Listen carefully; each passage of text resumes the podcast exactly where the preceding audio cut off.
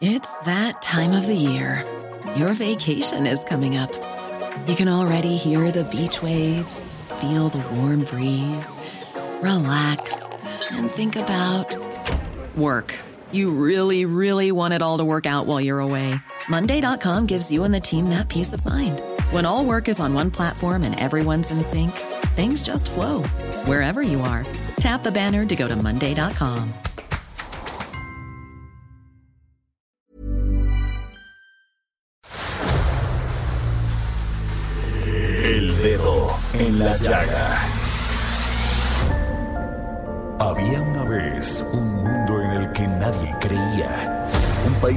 historias inexplicables.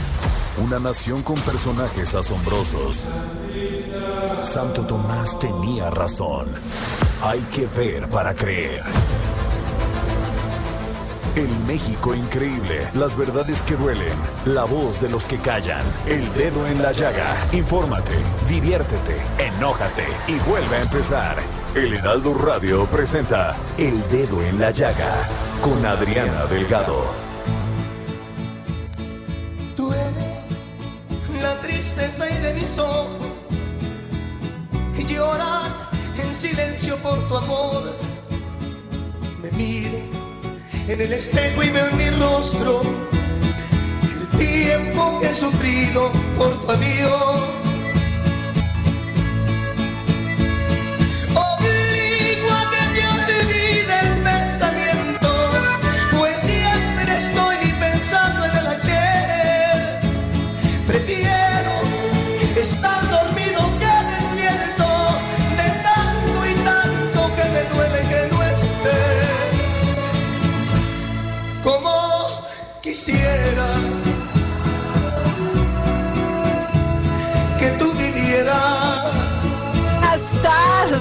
¿Cómo están? Estoy aquí peleándome con Doña Mari para que apague su celular porque el internet está fatal, pero bueno, por si escucharon mi, mi debate aquí, pero ¿qué les quiero decir? Están escuchando ustedes Amor Eterno y es que, pues este mes, sí, porque el 7 de enero fue el cumpleaños de Juan Gabriel, y ¿qué les puedo decir? En este mes cumpliría 71 años. A cuatro años de su muerte, Alberto Aguileras Valadez, su nombre verdadero, sigue acompañándonos a través de sus canciones. Y sin duda alguna, Amor Eterno es uno de sus más grandes éxitos. Y aunque existen, pues ustedes han escuchado varias versiones sobre esta canción, que y muchas historias alrededor de ella. Lo cierto es que Juan Gabriel dijo que esta canción fue dedicada a su madre, Victoria Valadez, luego de su muerte en 1974.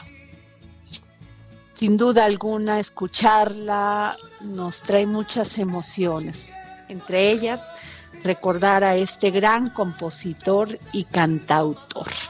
Y así iniciamos este dedo en la llaga de este lunes 11 de enero del 2021. Y quiero decirles que estoy sumamente feliz porque, pues, este 11 de enero la señal del Heraldo Televisión llegará a la zona sur y centro de Tamaulipas, además del norte de Veracruz, a través de la señal Canal 10 uno. O sea que sigue creciendo el Heraldo y creciendo fuerte, además de que pues en radio ya el Heraldo Radio es líder nacional porque se escucha en todas, en todas las ciudades, en todos los estados de este nuestro país, México.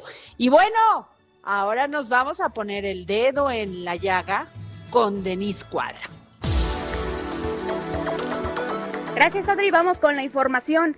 Con cacerolazos y a la voz de nos están extinguiendo, ya no podemos más, menú del día abrir o morir, propietarios de restaurantes, cocinas económicas, fondas y negocios dedicados a la venta de comida, así como meseros, lavaplatos, cocineras y empleados que dependen de esas actividades, realizaron una protesta frente al Palacio de Gobierno del Estado de México para que las autoridades mexiquenses les permitan reabrir sus establecimientos.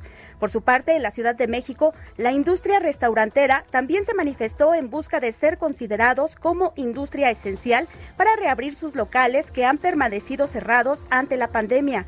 A su vez, la jefa de gobierno de la Ciudad de México, Claudia Sheinbaum, dio a conocer a través de su cuenta de Twitter que hasta el momento llevan más de 13 mil registros recibidos para los microcréditos de 10 mil pesos a pequeñas empresas y 76 mil para el apoyo a trabajadores de restaurantes de 2.200 pesos. Desde el inicio de la pandemia se han cerrado por esta causa 13.500 restaurantes. Denise, Denise, Denise, no te entendí. A ver, ¿cuánto le están dando a los restauranteros? 2.200 pesos. 2.200 pesos, pero, pero, pero, o sea, le están dando de, de apoyo a cada restaurante 2.200 pesos. A cada trabajador de restaurantes ¿Sí? les están dando un apoyo de Ah, 2.200 acá, ah, pesos. o sea, a los meseros, como quien dice. Sí, Sí, sí, es pero así? aún así, pero aún así, A ver, pues, chécame bien porque eso, a ver, permíteme, permíteme tantito, Denise, nomás déjame comentarte, Ajá. ¿sí? Este, me parece, me parece que hay un grito como ya de los restauranteros. Mañana yo voy a escribir mi columna sobre ese, sobre eso, porque eh, yo no creo que sea diferente el contagio cuando uno va, va a un súper y tardas una hora y media en el súper comprando tus, tu, lo que necesitas y estar sentado a un metro en un restaurante. Lo que sí es cierto es que esta industria está sufriendo y sufriendo mucho y yo creo que 10 mil pesos que le puedan dar a un establecimiento no hace una diferencia gracias al apoyo, porque ese apoyo viene de todos nosotros, de los que pagamos nuestros impuestos, pero aún así, pues, ¿en qué puede ayudar si tu renta nada más es por mínimo de dos mil, tres mil o de 50 mil o de 10 mil? O sea, realmente yo creo que sí se, te, se tiene que sentar esta industria. Sí, nada más para confirmarte, Adri, pues sí, son 2.200 pesos los que se les están entregando a trabajadores de restaurantes y pues eh, es parte del apoyo que está ofreciendo el gobierno de la Ciudad de México. Sin embargo, pues el día de hoy, eh, ya desde este fin de semana, se estaban manifestando eh, toda la industria restaurantera, tanto en la Ciudad de México como en el Estado de México, porque finalmente pues tienen razón, la crisis no solo es sanitaria, en el caso de ellos es una crisis económica con la que están tratando de luchar para salvar sus negocios porque realmente ya no pueden absorber todos los gastos y están tratando pues de retener a su mayor personal posible. Es por eso que hacen este llamado a la jefa de gobierno, también al gobernador del Estado de México, pues con la esperanza de que les den una solución, de que Bueno. les permitan abrir. Ok. De este, pues vamos a la, a la siguiente nota. Claro que sí.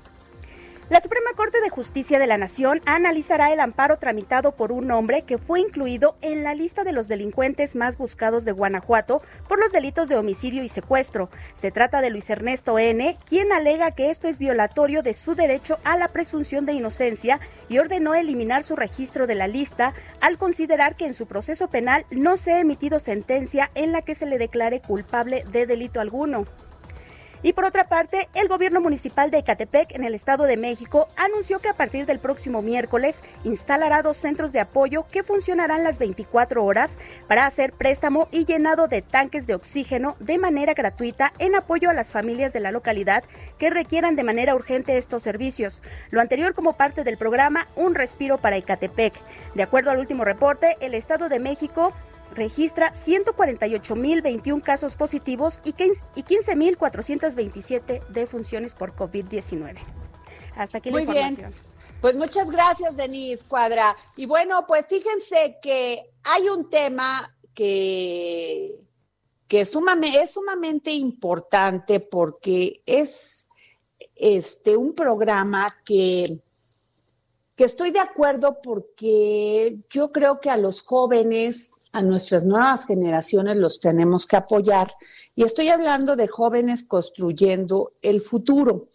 Y es que en México, de los más de 29.3 millones de jóvenes entre 18 y 29 años de edad, 5.8 millones, o sea, el 24, no estaban ocupados en tareas eh, escolares o laborales. O sea, esto lo que le llamaron los ninis, ni trabajan ni estudian. Y para eso, pues Jóvenes Construyendo el Futuro se creó, es un programa del gobierno de México que se encarga de vincular a ciudadanos entre 18 y 29 años llamados pues, con empresas, talleres, instituciones o negocios donde desarrollen o fortalezcan ámbitos laborales y competencias técnicas para incrementar sus posibilidades en el futuro. La Secretaría del Trabajo y Previsión Social anunció recientemente que a partir del 13 de febrero los beneficiarios de Jóvenes Construyendo Futuro, el futuro, recibirían 562 pesos mensuales más, ya que la beca aumentó de 3.748 pesos a 4.310, perdón, el 13, este, o sea, a partir del 13 de febrero, o sea, el, el próximo mes. El tema es, y les quiero, yo me lancé una pregunta en la mañana en el Twitter, en mi tweet, sobre si estos jóvenes y todo esto que les estamos dando va a apoyar realmente a que estos jóvenes nos retribuya, regresen, perdón, a todos aquellos que pagamos nuestros impuestos. A todos aquellos que pagamos nuestros impuestos, estamos tratando de restablecer la comunicación con Adriana Delgado. Mientras tanto, pues les comento que vamos a tener en un momento una mesa de debate para hablar acerca del tema jóvenes construyendo el futuro. Vamos a tener como invitados a Ángel González. Él es doctor en Historia Moderna y Contemporánea por el Instituto de Investigaciones del doctor José María Luis Mora y profesor de la Universidad Autónoma de la Ciudad de México. Y también en esta misma mesa vamos a tener a Rodrigo, ahorita confirmo el apellido, consejero Rodrigo Miranda, consejero nacional del Partido Acción Nacional y también ex dirigente juvenil del PAN, para hablar acerca de este programa, pues que ya nos comentaba Adriana Delgado, Jóvenes Construyendo el Futuro, un programa del Gobierno de México que se encarga de vincular a ciudadanos de entre 18 y 29 años que no estudian ni trabajan eh, con empresas, talleres, instituciones o negocios donde desarrollen o fortalezcan hábitos laborales y competencias técnicas para incrementar sus posibilidades en un futuro. Como ya decía, la Secretaría del Trabajo y Prevención Social anunció que a partir de este 13 de febrero, los beneficiarios de Jóvenes Construyendo el Futuro recibirán 562 pesos mensuales más, ya que la beca aumentó de 3.748 pesos a 4.310 pesos al mes. De acuerdo con Luisa María Alcalde, a la fecha cerca de un millón y medio de jóvenes han sido beneficiados con este programa de los cuales el 60% Denis, ya regresé. son mujeres. Perfecto, Adri. Si estos, este, este tipo de programas eh, que lanza el gobierno como construyendo el futuro y todo lo que estamos invirtiendo, incluso este aumento que va a haber, este, va a ser para que estos jóvenes pues restituyan y, y, le generen a México productividad y riqueza en un futuro. Ángel, ¿me escuchas? Claro que sí, Adriana, buenas tardes. Ángel, no sé si pudiste escuchar mi, mi, mi pregunta sobre sí, lo sí, que, sí la escuché sobre, la, digamos, qué es lo que le aportan estos jóvenes. Por favor. Sí, seguro. Bueno, pues mira, yo creo que el, explícame el programa tiene muchos, muchos ámbitos que mejorar, ¿no?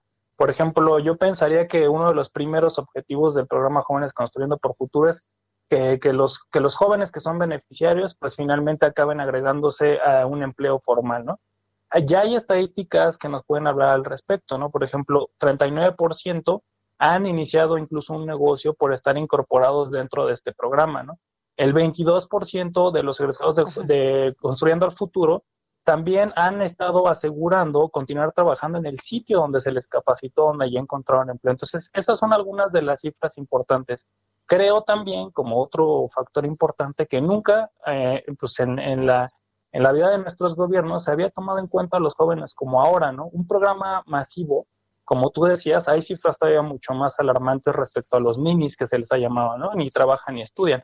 Por ponerte un ejemplo, en el 2014 había por lo menos 11 millones de jóvenes, nada más entre los 15 y los 18 años, que estaban calificados como ninis, ¿no? Entonces, este tipo de medidas, con toda la seguridad del mundo, eran totalmente necesarias y creo que este programa tiene que trascender. Una de las modificaciones que se le hizo recientemente al programa es contar eh, con, con, digamos, la protección por parte del Instituto Mexicano de Seguridad Social, ¿no? Es decir, ya no solo es la beca monetaria, sino también en algunos casos el aseguramiento de la seguridad social. Ajá. O este, eh, ok, Rodrigo, tenemos a Rodrigo eh, Miranda, quien es militante del PAN, joven también, eh, talentoso, y quisiera saber tu opinión, Rodrigo.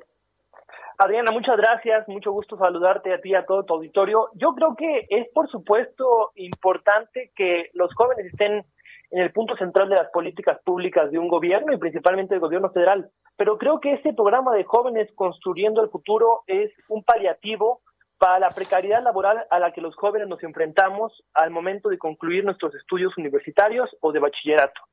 Recordemos, y yo les invito a todas las personas que nos están escuchando a que se den una vuelta por internet o por el periódico y no están buscando jóvenes para trabajar, están buscando becarios. El ser becario implica una laguna inmensa donde no tienes ningún derecho social, no tienes prestaciones, no tienes aguinaldo, no tienes caja de ahorro, no tienes seguro social. Y pues desafortunadamente yo considero que este programa de jóvenes eh, construyendo el futuro es un paliativo para esa precariedad, porque si bien te dan la oportunidad de tener un trabajo durante un año, pero no se garantiza, está comprobado que no se garantiza la transición de los jóvenes al ambiente laboral. Incluso creo que el gran problema de este programa social, como es una constante, una línea, una directriz en el gobierno federal actual, es que hay una opacidad impresionante. Eh, no hay una estructura real que podamos comprobar sobre esta, eh, este programa social. Hay padrones muy oscuros, no se ofrecen los resultados prometidos aún a casi tres años del gobierno, no tenemos los resultados prometidos y pues principalmente las empresas, como hablabas tú hace unos momentos, siguen esperando los estímulos fiscales que los incentiven a seguir contratando jóvenes. Creo que es un programa que se tiene que mejorar de pies a cabeza y principalmente evitar que caigamos en que sea nada más un paliativo para continuar con la precariedad laboral a la que los jóvenes nos estamos enfrentando en este país.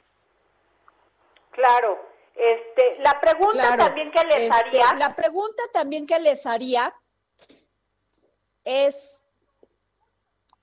muchas voces se han escuchado que, que lo que pasa es que puede ser un tema. Bueno.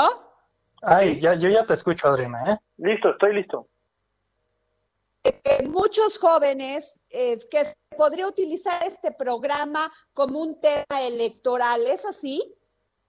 Para favorecer a Morena.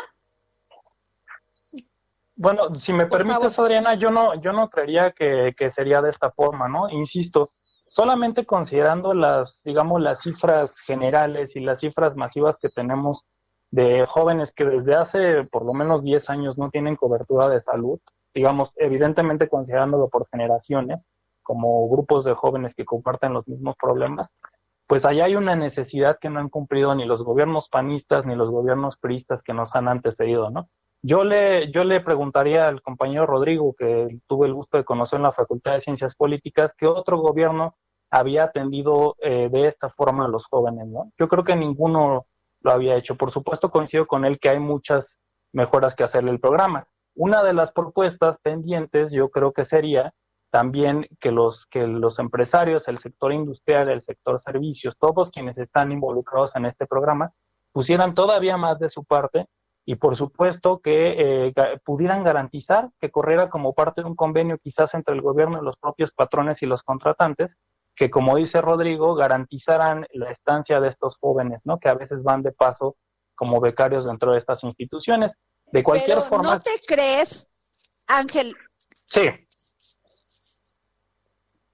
Te escucho, Adriana. ¿No crees que el tema, más que si, sí, eh, no el tema es que mucho de este dinero es, les cuarta a los jóvenes la iniciativa de salir adelante y de, y de creer que las cosas no son fáciles?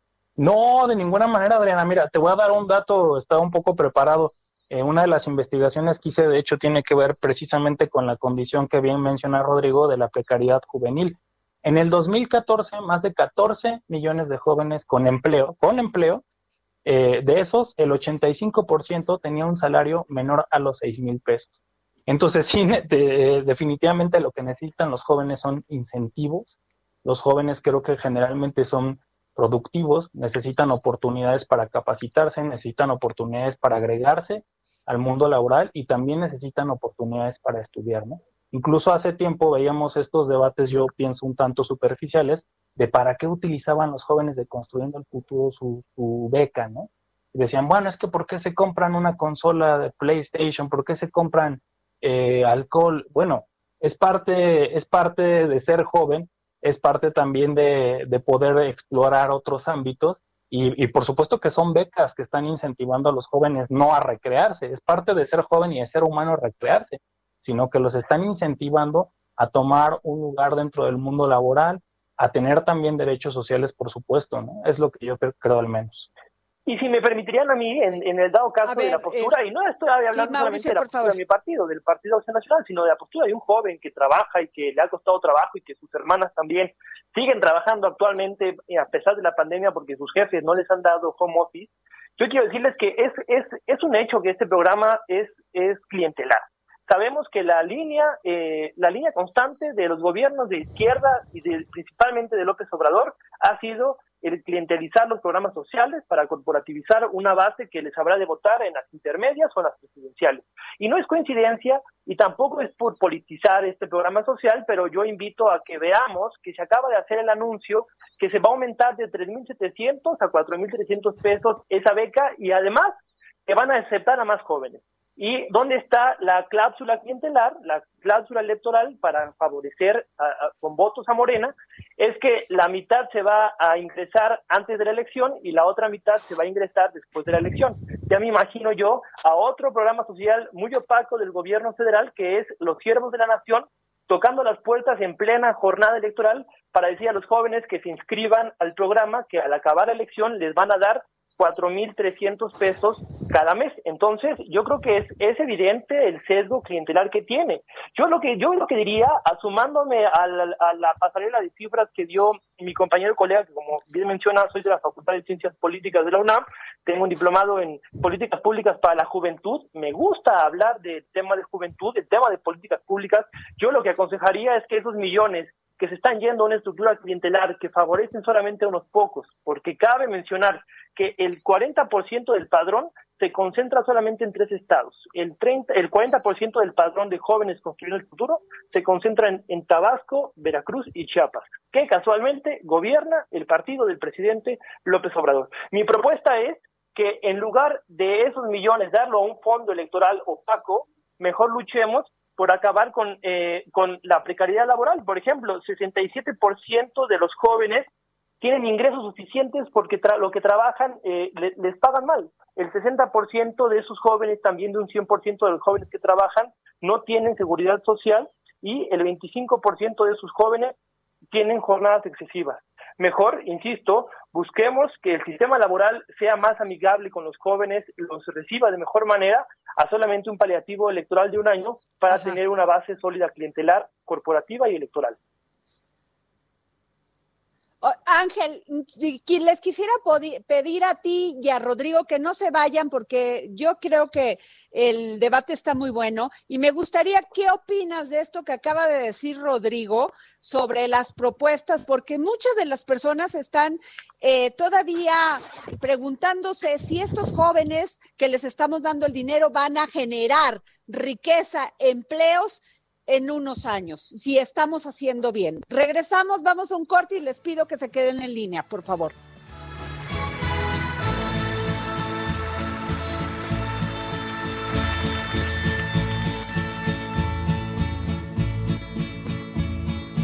Yo he sufrido mucho por tu ausencia.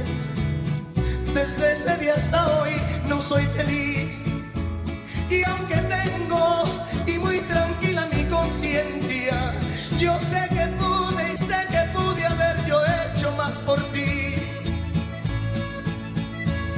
Oscura soledad estoy viviendo yo, la misma soledad. Sigue a Adriana Delgado en su cuenta de Twitter, arroba Adri Delgado Ruiz. Además, te invitamos a enviar tus opiniones y comentarios en texto o por mensaje de audio a través de WhatsApp al 55 2544 3334. Y si quieres escuchar El Dedo en la Llaga de El Heraldo Radio, en cualquier momento y donde quiera que te encuentres, descarga el podcast disponible en Spotify y iTunes. Heraldo Radio. La HCL se comparte, se ve y ahora también se escucha. Sigue a Adriana Delgado en su cuenta de Twitter en arroba Adri Delgado Ruiz. Y envíanos tus comentarios vía WhatsApp al 55 25 44 33 34 o 55 25 02 21 04.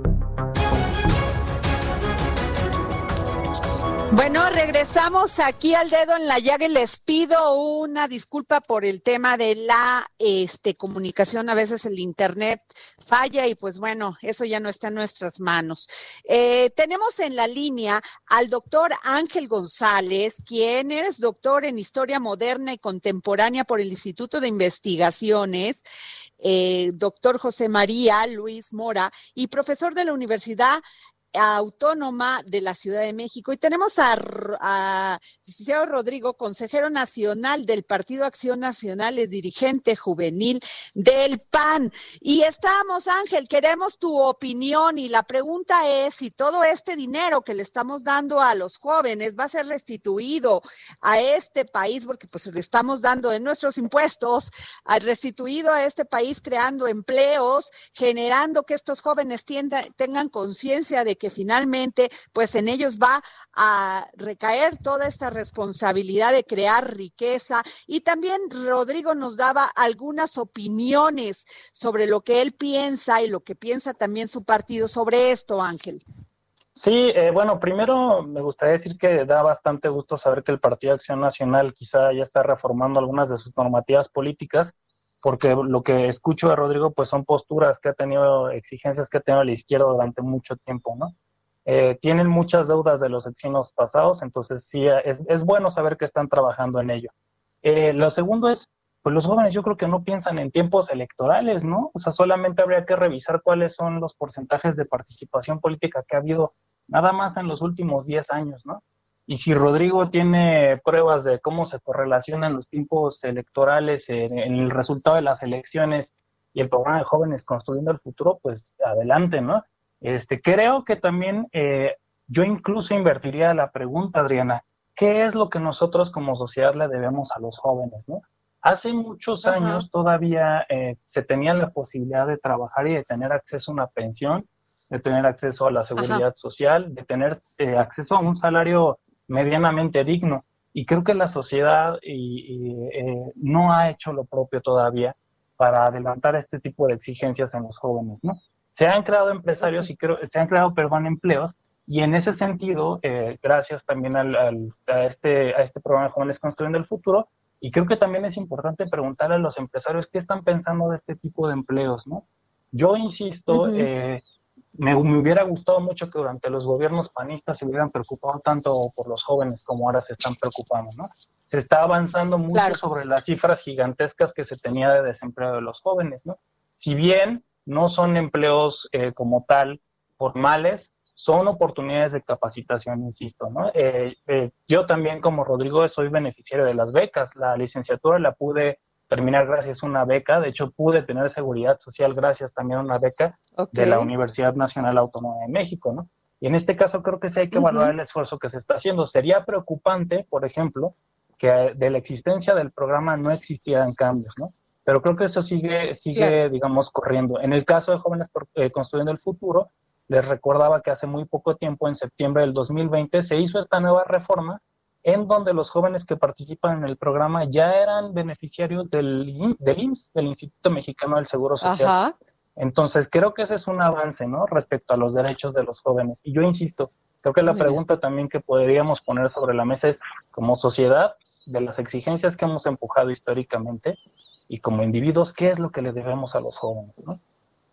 Ok.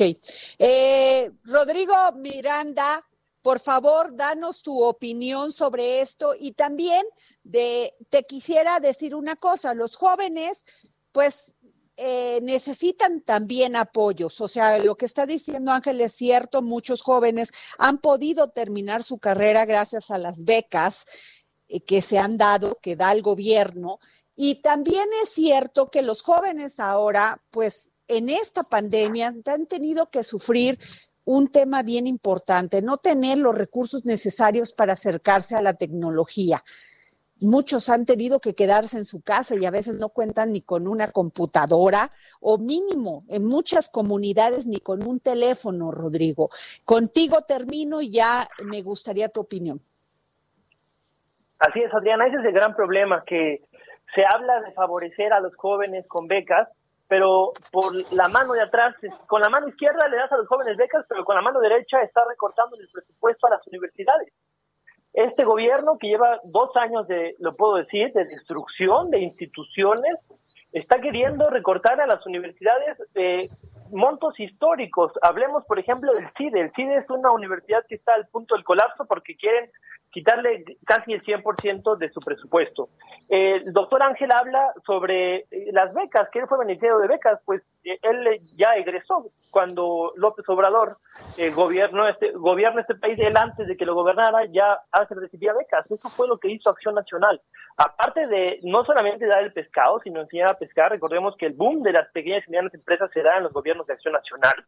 Pero más allá de hablar del Partido Acción Nacional es hablar de que los jóvenes ocupan oportunidades, no solamente becas. Yo a mí me gustaría, Adriana, y esa es una opinión muy personal, que en lugar de hablar de darles becas para que vayan a trabajar, mejor estemos hablando de darles becas para que sigan estudiando y que ellos decidan en qué quieran trabajar y que sean contratados por sus capacidades y por su vocación y no solamente un año para ver si se incrustan en el mundo laboral. Quiero dar unos datos para las personas que nos escuchan vean que el programa de Jóvenes Construyendo el Futuro es un programa completamente fracasado. Y no lo digo yo, ni tampoco lo dice Acción Nacional, ni nuestros legisladores. Lo dice el Consejo Nacional de Evaluación para la Política Pública, el famoso Coneval, que por cierto está ya en la mira del presidente de la República porque lo quiere destruir, lo quiere desaparecer, pues porque no quiere que nos digan cifras como estas, que nos dice el Coneval. El Coneval en uno de sus eh, eh, resultados, de sus eh, investigaciones sobre este programa de Jóvenes Construyendo el Futuro, nos indica que es un es un programa social que no tiene mecanismos operativos, no tiene instrumentos metodológicos, no tiene personal y se corre el riesgo de lo que ya estamos viendo, esto lo dijeron en 2019, en el 2020 finales, principios del 21 lo estamos viendo, se corre el riesgo de que los jóvenes entren y salgan sin ningún aprendizaje, que es lo que estamos viendo actualmente. Además de que señala que no tiene ni perspectiva de género, ni tampoco una visión multicultural, o sea, es un programa que ve a los jóvenes como una masa sólida y hay que entender, aquellos que sepan de política pública saben que los jóvenes es un, un, mural multicultural. Así que yo creo que, insisto, más allá de becas, vayámonos con la educación y acabar con la precariedad laboral a lo que los jóvenes nos enfrentamos al terminar escuela o al querer buscar un empleo, Adriana. Pues yo les agradezco mucho a Ángel a González, doctor Ángel González, y a Rodrigo Miranda, jóvenes talentosos que generan productividad a este país, que generan con sus, con sus talentos, pues todo lo que debe de generar un joven que, que, que, que tiene ese ímpetu por, por, salir adelante y que además pues lo han logrado. Gracias a los dos por haber estado aquí en el dedo en la llaga. Gracias, Adriana. Un saludo, Rodrigo. Doctor. Gracias, Adriana. Gracias. Gracias. Y bueno, nos vamos con, fíjense que tengo en la línea a Rancef Pech, que es un pues conocedor del tema de energía, de pues de todos. Realmente, Rancef, ¿qué te podría decir? Gracias por tomarnos la llamada para en la llaga. Buenas tardes, Adriana. Un saludo a todos en el estudio y un buen deseo este 2021. Oye, ya te extrañábamos, Rancef. Yo, yo también ya, para poner el dedo en la llaga. Oye, ¿qué piensas de todo este tema de las energías limpias, del debate que se ha ocasionado, que cada día es más complicado porque ya están llegando a un punto donde sí los guantes se están poniendo y los únicos que vamos a ser afectados vamos a ser pues la gente común y corriente como tú y como yo. Bueno, lo que, lo que hay que hacer es, como tú lo acabas de decir, energías limpias. Y las energías limpias están dentro de la ley de transición energética, que se ha dicho que tenemos que tener más de un 35% de energías limpias. Lo que hay que dejar bien claro, Adriana, es que energías limpias significa a todo aquello que se produzca electricidad que tenga una emisión de 100 kilogramos de dióxido de carbono por cada megawatt producido en donde están donde están en ese en ese rubro lo que llamamos nosotros energías renovables que no emiten ni una molécula de dióxido de carbono a la atmósfera como es la energía eólica y fotovoltaica. Claro, oye, Rancés, pero el tema es que cada día se le ponen más obstáculos para esto de la energía limpia y, y energías limpias y ya todo se está dirimiendo en los tribunales. ¿Qué va a pasar ahí, Rancés? Yo creo que hay que dejar bien claro y algo muy importante. A ver, todo lo que ha sucedido a partir del 28 nos ha dejado en claro que no hay un SENACE fortalecido y no está tomando su papel y rol y responsabilidad dentro del mercado eléctrico. Y hay que dejar claro que la Comisión Federal de Electricidad no determina quién se puede conectar o hacer su interconexión en las líneas de transmisión quien tiene la facultad y la protestad de darle a una empresa privada o a una empresa productiva del Estado que se pueda conectar a las líneas de transmisión es el SENAC, que por medio de tres estudios determina quién y qué necesitas para conectar. Te doy un ejemplo, supón tú que yo tengo que quiero poner una planta de fotovoltaica. Me va a decir, ¿sabes qué? Para que te conectes, tienes tres opciones te dejo conectar, pero dentro de cinco años hay que invertirle porque se van a saturar las líneas. O haces un reforzamiento y no vas a tener problemas los próximos años, o tienes que hacer una nueva línea de transmisión para que no afectes la que está actualmente. Eso es lo que hace el SENACE y no la Comisión Federal de Electricidad.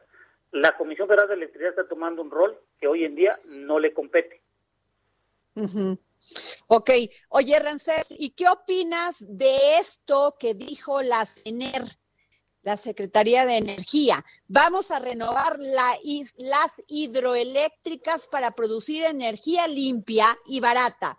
Vamos a modernizarlas para utilizar el agua de los embalses y generar energía con turbinas modernas.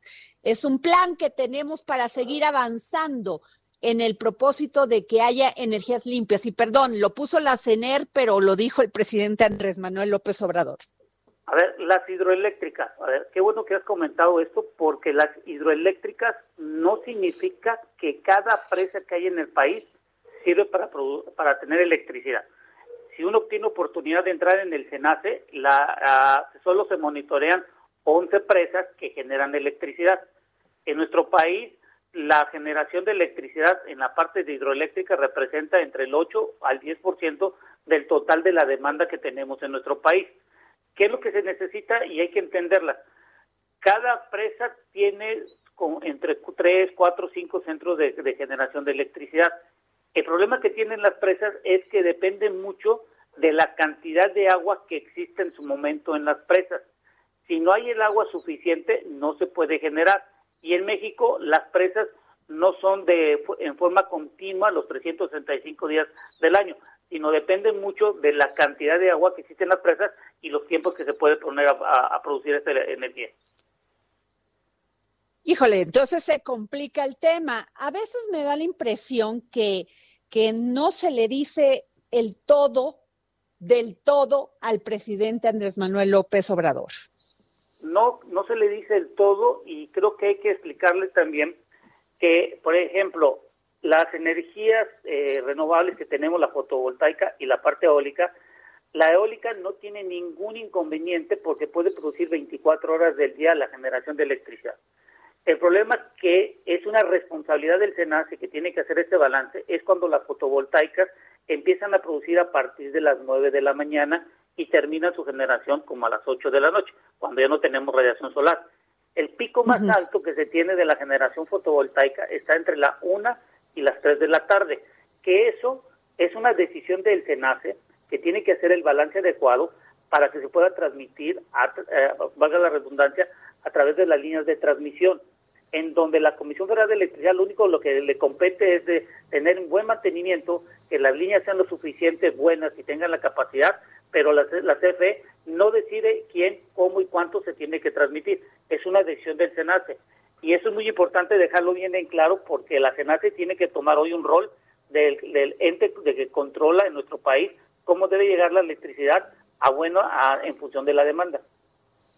Rancés, eh, a ver, te leo esto y dime qué opinas. Las restricciones del gobierno federal para la transmisión y uso de energías limpias como la eólica o solar, como bien lo dices, además de obligar a consumir el fluido eléctrico de la Comisión Federal de Electricidad, disparará el costo de las empresas por vía de impuestos ambientales, así como sanciones y multas por emisiones al medio ambiente.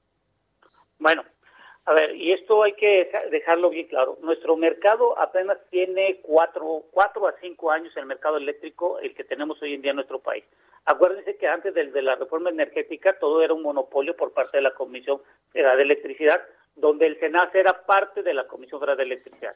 Lo que hizo la reforma energética es que dejó bien claro, TFE es el suministrador y generador dentro de un mercado y tiene que cumplir las políticas ambientales, como bien lo comentas, eh, tener la generación de electricidad de acuerdo a lo que se necesita y las compañías privadas tienen que hacer lo mismo.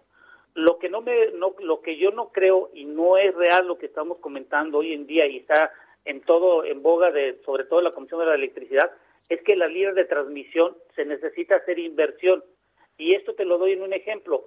No puedo creer que, por ejemplo, en Estados Unidos, que consumen 350 mil megawatts por hora, cuando nosotros consumimos 35 mil megawatts, y ellos producen entre 35 y 40 mil megawatts entre energía eólica y solar, que es más o menos la demanda que tenemos por hora nosotros.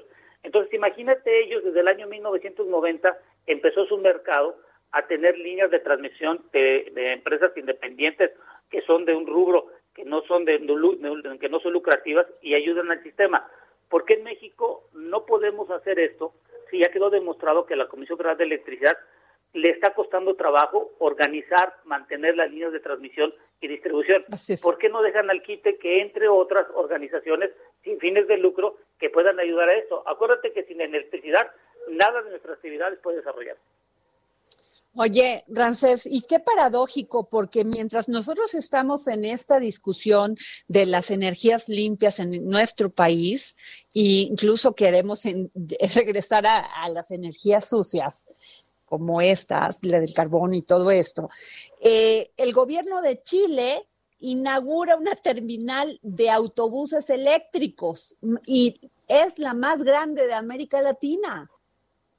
Sí, y, ah, y lo, lo, más importante es que, mira, lo, lo que estamos viendo hoy en día, y te voy a dar este dato para que veas cuál es, dónde está el problema. Fíjate, en el 2013, antes de la reforma energética, la energía representaba alrededor del 10.5% del PIB al tercer trimestre, lo estoy llevando yo, en donde entre, entre 10.5%, el 8.5% era la industria de hidrocarburos y el 2.5% la parte eléctrica. Hoy, al 2020, al tercer trimestre, resulta ser que, la, que el PIB bajó de 10.5 a 8.5, pero la mayor sorpresa que me, que me llevé es que la parte eléctrica creció de 2.5 a 3.5 y la de hidrocarburos disminuyó de 8.5 a 4.5. Por ejemplo, hoy Chile lo que está haciendo es que está utilizando el presupuesto para poder fomentar leyes que puedan ayudar a que inversiones privadas puedan hacer lo que no debe hacer la inversión pública en caso que no tenga dinero. Y el presupuesto utilizarlo en cosas que tengan un beneficio para la sociedad.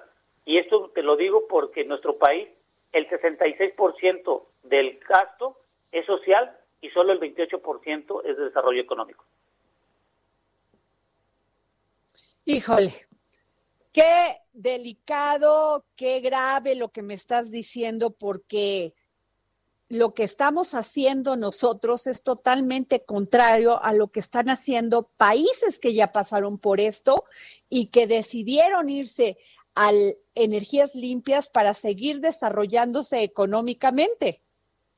Sí, y, y, si me permites en la parte, sí, y si me permites en la parte eléctrica, ¿qué es lo que necesitamos en México? Necesitamos una estructura de una red de interconexión que que ayuden a mantener la confiabilidad, que el SENACE confirme ser el operador del sistema independiente en forma imparcial de la red, y lo que tiene que crear en nuestro país son organizaciones regionales de transmisión que operen el sistema eléctrico, que pueden ser organizaciones independientes y fines de lucro, y esta es una protesta que puede tomar el Senado y la Cámara de Diputados creando este tipo de organizaciones, porque las líneas de transmisión y distribución son de la nación. Si le confirió a la Comisión Federal de Electricidad, esto no se le puede conferir a una organización sin fines de lucro. Creo que lo que tenemos que hacer es ponernos de acuerdo y organizarnos.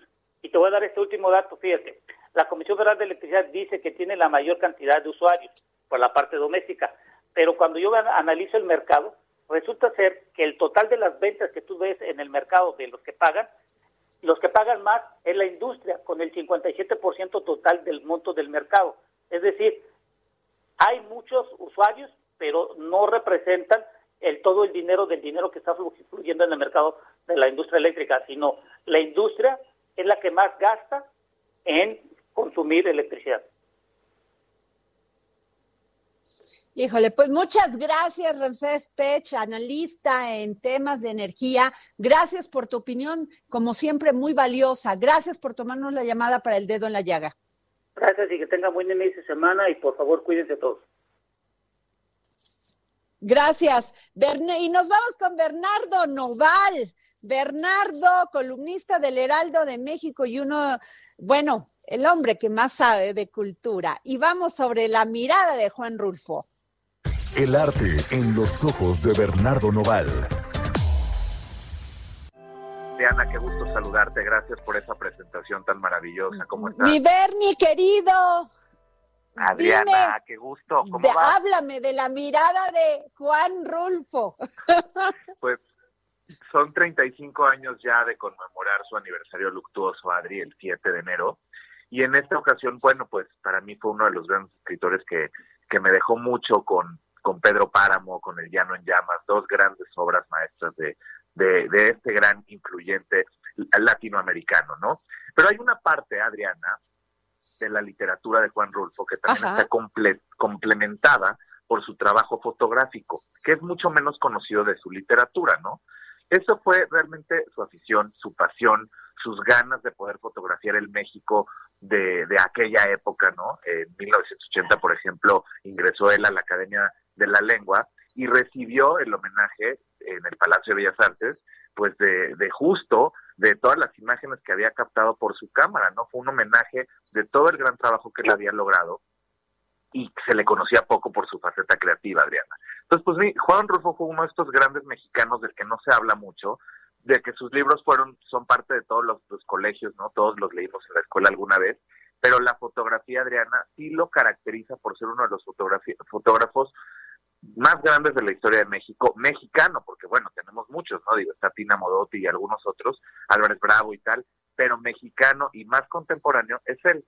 Entonces, pues me parece muy relevante porque conozcas también que este mismo autor de Pedro Páramo, que además considerado como por Carlos Fuentes como la mejor novela mexicana de todos los tiempos, Adriana, fotografió paisajes, desde Yecapixtla hasta Mitla, tú que eres de Veracruz, pues abrazo a las fiestas populares de Veracruz, también fotografió de todo eso. Y pues bueno, hay una fundación que sigue replicando el trabajo de Rulfo y lo importante es que la gente lo sepa. Por eso dediqué la columna a esto el día de hoy. Oye, la verdad, este, gran columna la tuya, este Bernardo, porque siempre nos allegas a la, a la cultura. Oye, y te preguntaría muy rápido, ¿qué ha pasado con Gogh Alive? O sea, sigue cerrado, ¿verdad? Sí, Adriana, estamos cerrados tanto el Gogh Alive como la, exposición de Puebla.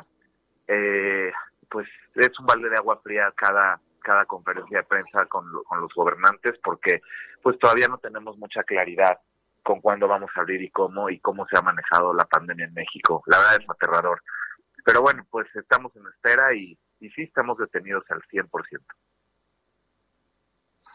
Bueno, Bernardo, te agradezco mucho que nos hayas tomado la llamada y valoramos mucho que inviertas en cultura, que generes empleos para la cultura en México.